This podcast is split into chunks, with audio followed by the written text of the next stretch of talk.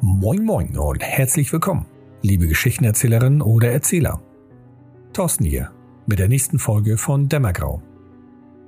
Dieses Mal befasse ich mich eingehend mit dem Thema Handouts, wie ich darüber denke und vor allem, wie ich diese erstelle. Ich wünsche dir dabei viel Spaß.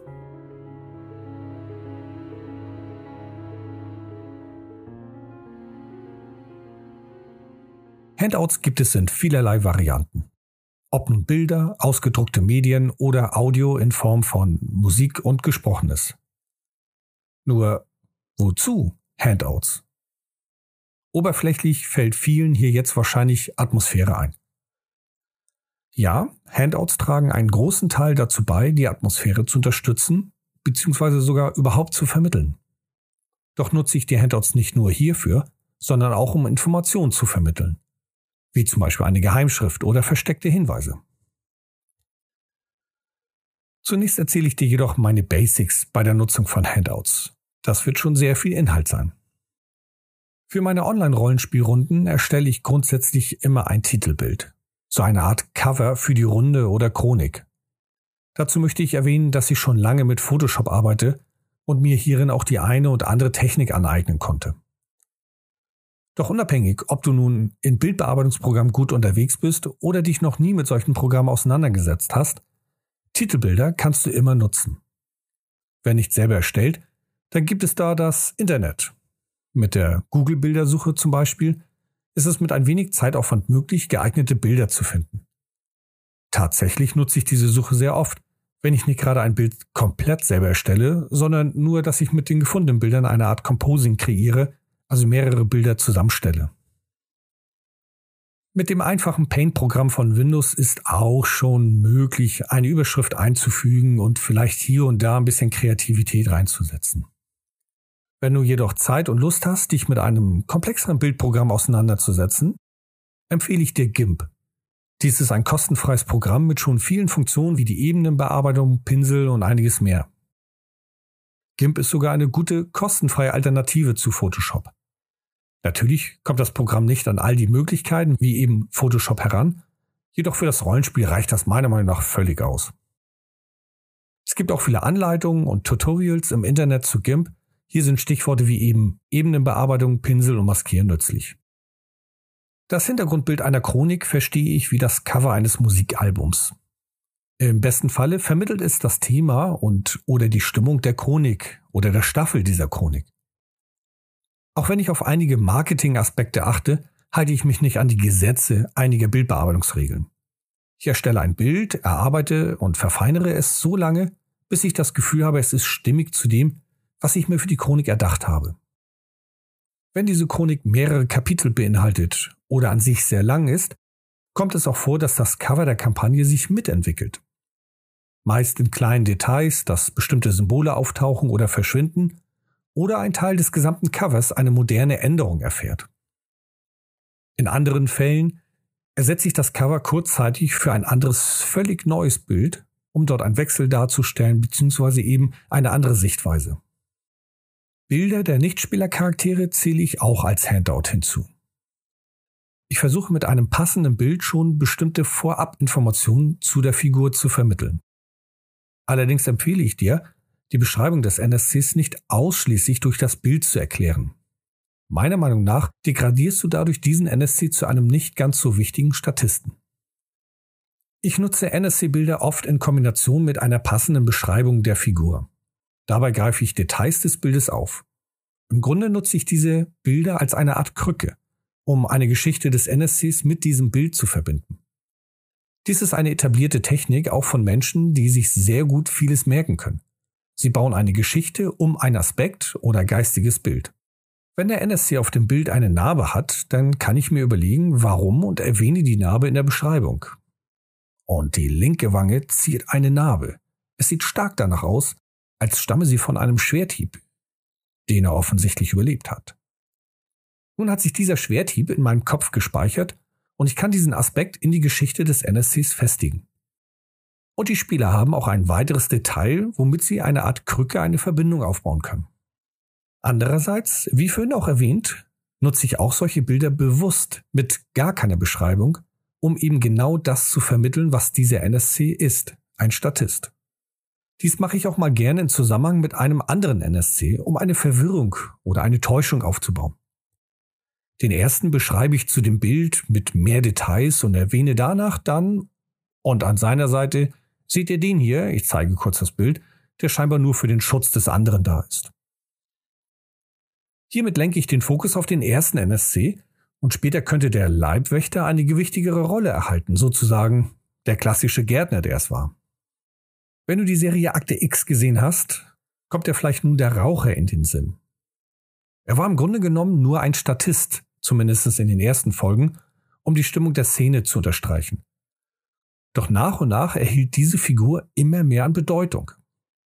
Und genau mit dieser Technik, also einmal dem einfachen Bild zeigen und keine Details und keine genaue Beschreibung liefern, degradierst du diesen NSC als eine unwichtige Figur. Die Spieler sehen ihn, werden dann durch dich vielleicht abgelenkt durch einen anderen NSC, den du mehr Fokus gibst. Und dann könnte dieser eine NSC ein bisschen runterfallen, dieser Statist-NSC.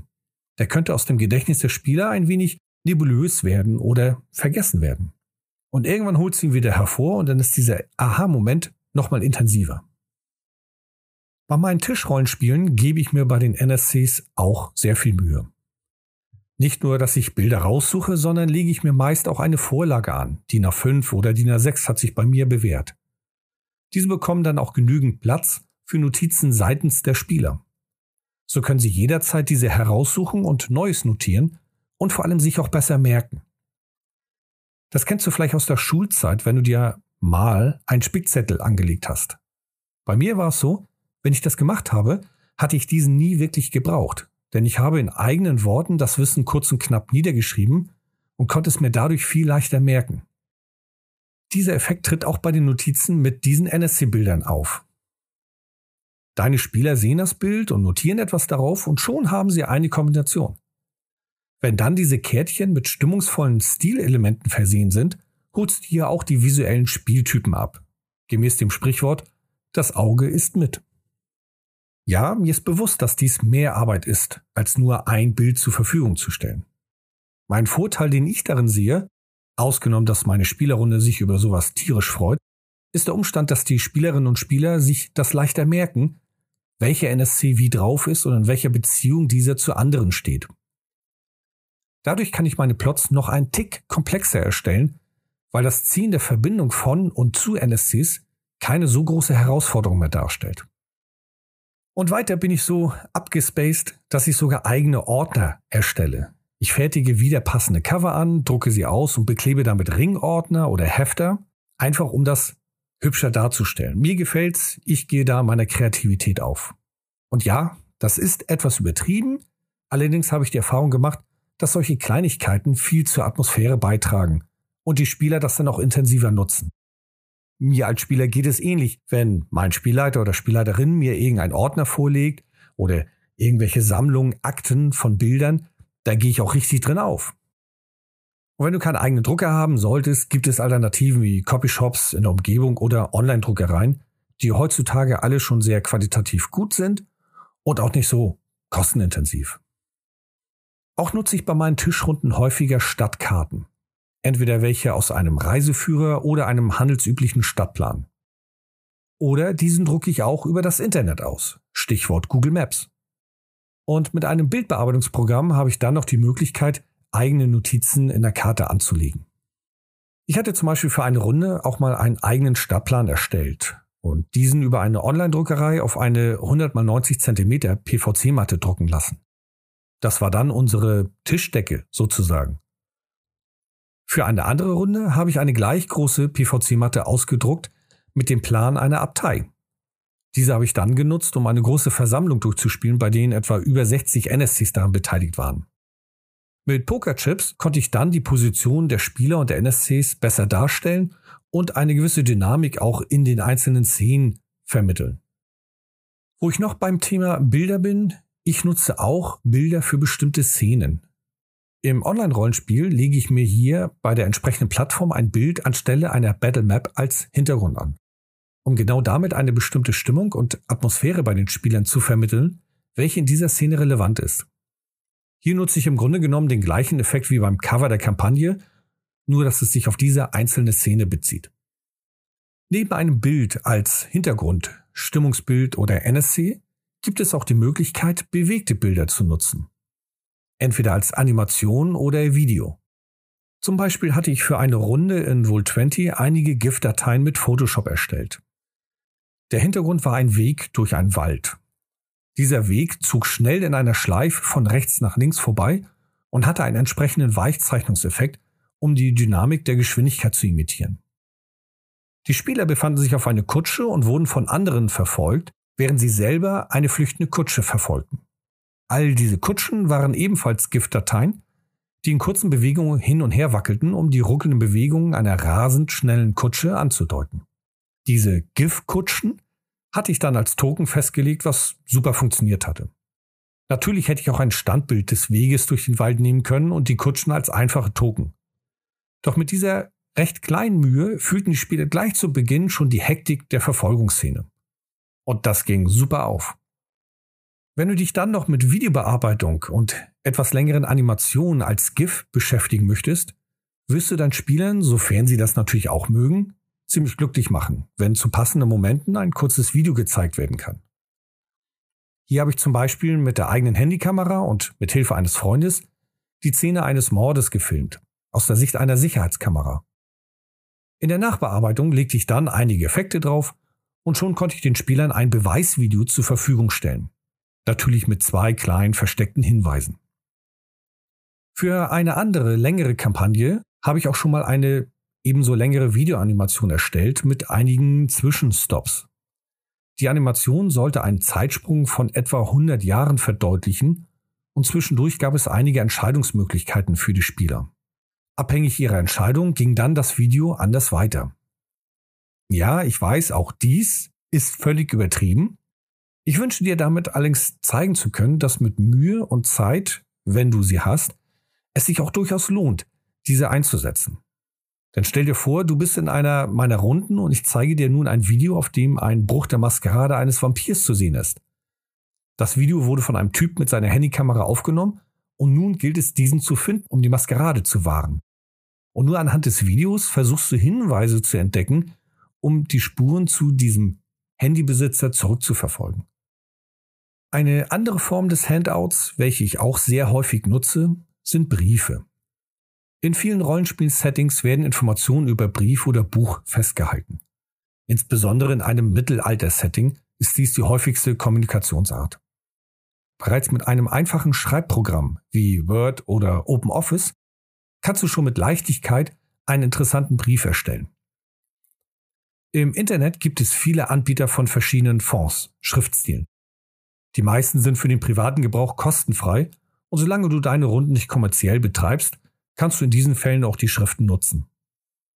Und auch hier ist ein Bildbearbeitungsprogramm sehr nützlich, um einen passenden Hintergrund des Papiers einzufügen oder an passender Stelle mit anderen Schriftarten eine Art Randnotiz hinzuzufügen. Das mit Word oder OpenOffice hinzubekommen, ist schon ziemlich frickelig. Nicht unmöglich, nur eben frickelig. Wenn in meinen Runden mehrere Briefe zu unterschiedlichen Zeiten von denselben NSCs an die Spieler gelangen, achte ich darauf, stets dieselbe Schriftart zu nutzen. Andererseits kann ich mit unterschiedlichen Schriftarten auch unterschiedliche Autoren darstellen. Und es gibt eine Menge Schreibschriftstile, also geschwungene Fonds, die einer Schreibschrift ähnlich kommt mit sehr unterschiedlichen Arten. Eine sehr geschwungene Schriftart wird wahrscheinlich von einem NSC genutzt, welcher auf Eleganz und Schönheit achtet, während ein anderer mit einer eher krakeligen Schreibschrift ebenfalls ein bestimmtes Vorurteil bei den Spielern hervorrufen wird. Ausgedruckt für eine Tischrunde kannst du dir dann noch die Mühe machen, mit einigen Techniken das Papier alt aussehen zu lassen. Auch hier ist das Internet eine große Fundgrube und neben den offensichtlichen Suchbegriff Papier alt aussehen lassen sind auch Stichworte wie Teebeutel und Papier sehr nützlich. Und um den Ganzen eine Krone aufzusetzen, findest du im gut sortierten Schreibhandel Wachs und Wachssiegel mit auch passenden Umschlägen. Ich habe bisher noch nie einen Spieler oder Spielerin gehabt, der sich nicht über solch einen Umschlag gefreut hat. Einige Rollenspieler sind auch Sammler, die nicht nur ihren Charakterblatt aufbewahren, sondern eben auch solche Handouts. Es ist fast wie ein Fotoalbum von unseren Eltern und Großeltern. Und solltest du weder die Zeit noch die Möglichkeit haben, solche Handouts selber zu erstellen, ich biete meinen Patreon-Unterstützern meine Handouts an. Die Briefe zum Beispiel werde ich dann mit deinen individuellen Texten versehen. Schau doch auf patreon.com vorbei und such mein Angebot nach dem Stichwort Dämmergrau mit AE, denn das Internet verzeiht keine Umlaute. Ein weiteres Handout ist das Medium Audio. Dabei meine ich nicht die Hintergrundmusik, welche auch bereits viel zur Atmosphäre beiträgt. Ich meine eingesprochene Texte. Die Spielerrunde findet in einem modernen Setting einen Anrufbeantworter in der Wohnung der vermissten Person, welche sie finden sollen. Die blinkende Lampe deutet auf eine Nachricht des AB und die Spieler hören diese ab. Du kannst diese Nachricht den Spielern dann erzählen oder gar vorlesen. Doch welche Wirkung erzielst du, wenn du diese Nachricht zuvor aufgenommen und vielleicht mit einigen Effekten versehen hast. Oder die Aufnahme eines Diktiergeräts, kurz bevor das Opfer unglücklicherweise den Tod erlebte. Die letzten Momente des Todes zu hören, kann mit einer entsprechenden Stimme und einem Emotionsausbruch sehr intensiv sein. Es gibt hier natürlich einige nützliche Programme. Ich zum Beispiel verwende Adobe Audition. Allerdings gibt es mit dem Programm Audacity ein kostenfreies Programm, mit dem schon gute Ergebnisse erzielt werden können. Und hier gilt ebenfalls, Tutorials und Tipps sind relativ leicht im Netz zu finden. Nicht nur was die Bedienung der jeweiligen Software betrifft, sondern auch was Sprachtechnik betrifft. Ich erwähnte es vorhin, dass ich über Patreon digitale Handouts für meine Unterstützer anbiete. Diese können Sie natürlich auch von mir ausgedruckt zugeschickt bekommen. Demnächst wird das Angebot erweitert und ich biete kurze Audioaufnahmen an mit deinem gewünschten Text. Nun waren die Basics doch etwas füllender als gedacht. Dennoch möchte ich einen Schritt weitergehen. Am Anfang dieser Folge hatte ich es erwähnt, dass ich Handouts nicht nur für die Stimmung nutze, sondern um auch Informationen weiterzugeben. Mit den Briefen und Textabschnitten aus Büchern zum Beispiel. Allerdings auch Informationen, welche nicht auf den ersten Blick zu sehen sind. Vielleicht kennst du die typischen Wimmelbilder. Bei diesen ist deine Aufgabe, bestimmte Objekte zu finden, die teilweise sehr gut in das Bild integriert eingearbeitet wurden. Diese Idee hatte ich schon sehr früh aufgegriffen, um in einem Brief oder einem Foto einen versteckten Hinweis zu hinterlassen. Zum Beispiel bei einem Brief ist der eigentliche Text normal zu lesen. Ein zweiter Text mit sehr geringer Deckkraft ist zwischen den jeweiligen Zeilen versteckt. Mit einer gut abgestimmten Mischung zwischen der geringen Deckkraft des Textes und einem leichten sichtbaren Papiermuster kann das sehr schnell übersehen werden. Andererseits gibt es auch viele verschiedene Code-Kombinationen, um in einem kompletten Brief eine versteckte Botschaft zu hinterlassen. Zum Beispiel der vierte Buchstabe des sechsten Wortes jeder zweiten Zeile eines Absatzes. Und das ein paar Mal und schon bekommen die Spieler ein Wort oder ein Name. Zuerst bekommen die Spieler den Brief mit dem offensichtlichen Inhalt, zu einem späteren Zeitpunkt oder in einer anderen Spielsitzung erhalten Spieler dann den Hinweis, wie die versteckte Information zu entdecken ist. Die meisten Spieler lieben es, an solchen Kleinigkeiten herumzurätseln. Oder bei einem Kurzvideo den Fokus der Spielergruppe auf einen Punkt legen, um an einer anderen Stelle einen kleinen Hinweis zu setzen. Vielleicht ein Symbol einer verschwörerischen Sekte oder ein Foto einer Person mit den Namen darunter geschrieben. So deutlich, dass er so gerade eben lesbar ist den Spielern dann dieses Video zur Verfügung stellen und sie werden dieses immer wieder vor und zurück spielen lassen und du hast sie für einige Momente gefesselt. Es gibt heutzutage so viele mediale Möglichkeiten. Also warum auch nicht darauf zurückgreifen? Mit professioneller Software besteht auch die Möglichkeit, die eigene Stimme zu verzerren oder mit Effekten zu versehen. Ich empfehle hier nicht zu stark zu experimentieren. Meine persönliche Meinung und Erfahrung es klingt immer noch komisch, wenn ich mit solchen Programmen versuche, meine Stimme weiblicher klingen zu lassen oder wenn eine Spielleiterin ihre Stimme männlicher klingen lassen will. Daher greife ich nicht darauf zurück, um so einen Effekt zu erzielen. Allerdings die Stimme mit einem Halt zu versehen oder einem düsteren Klang kann helfen, einen Geist oder eine finstere Kreatur wie ein Dämon zum Beispiel noch mehr zu unterstreichen.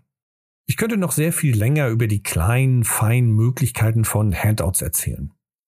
Doch dies ist dann sehr individuell und hängt von vielen Faktoren ab, ob es passt. Zum einen, wie sind die Spieler und Spielerinnen? Nicht alle mögen das Rollenspiel noch stärker zu digitalisieren. Einige stehen auf das Analoge. Oder sie wollen mehr auf das Gehörte fokussieren und ihre eigene Vorstellungskraft durch Bilder nicht reduzieren lassen. Wenn du mit deiner Spielerrunde unsicher bist, was passt und was nicht, dann versuche es mit kleinen Schritten.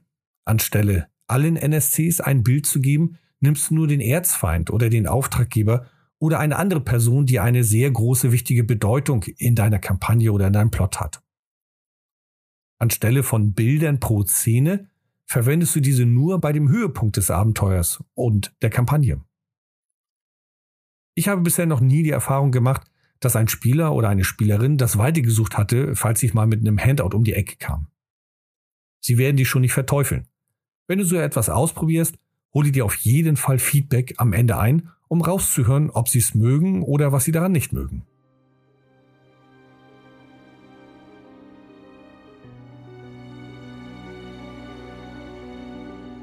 Herzlichen Dank fürs Zuhören. Wie hast du bisher Handouts genutzt und inwiefern hat dir diese Folge dabei helfen können? Schreibe mir deine Erfahrungen und auch deine Wünsche zu anderen Themen einfach per E-Mail oder auf den gängigen sozialen Medien wie zum Beispiel Facebook oder Instagram. Wenn du mehr Inspiration oder gar für dich angepasste Handouts benötigst, besuche mich auf patreon.com slash dämmergrau.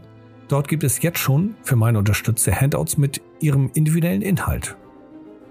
Und schon bald gibt es dort für dich von mir eingesprochene Audiofiles mit deinem gewünschten Text. In der nächsten Folge starte ich mit einer weiteren Sonderreihe. Vampire Clans aus Sicht der Spielleitung. Worauf achte ich, wenn ich bestimmte Clans als NSC einführe und wo sehe ich da Herausforderungen? Bis dahin viel Spaß beim Leiten und bis zur nächsten Folge. Tschüss und ciao.